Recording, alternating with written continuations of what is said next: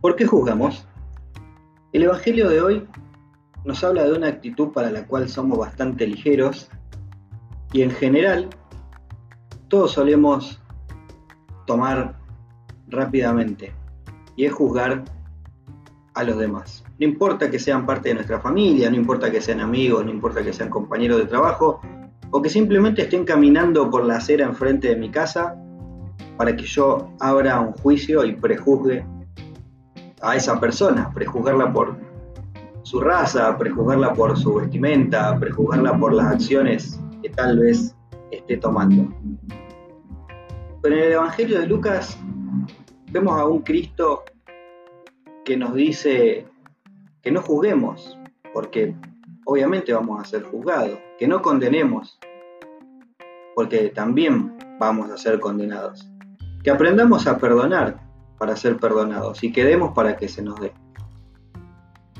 Y todo esto que nos menciona el evangelista que dice Cristo es muy profundo, es muy profundo y quizás sea una de las razones sobre las cuales debamos reflexionar a la hora de pensar por qué juzgamos. ¿Por qué juzgamos antes de dar? ¿Por qué juzgamos antes de hablar? ¿Por qué juzgamos siempre antes y no después? Y aunque lo hiciéramos después, ¿con qué derecho nos creemos para ser jueces?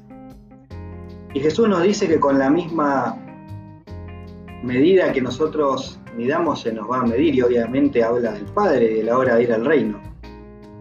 Pero en este mundo, ¿por qué juzgamos? ¿Qué necesidad tenemos de ir repartiendo juicios sobre todos los demás? ¿De hablar sobre lo que hacen o dejan de hacer? ¿Por qué? ¿No será mucho más fácil ir por la vida esperando siempre descubrir lo bueno y lo mejor de las personas? ¿No será mejor ir por la vida aprendiendo a perdonar y a ser perdonados? Aprendiendo a dejar atrás esas mochilas que cargamos de la culpa, del odio, del rencor.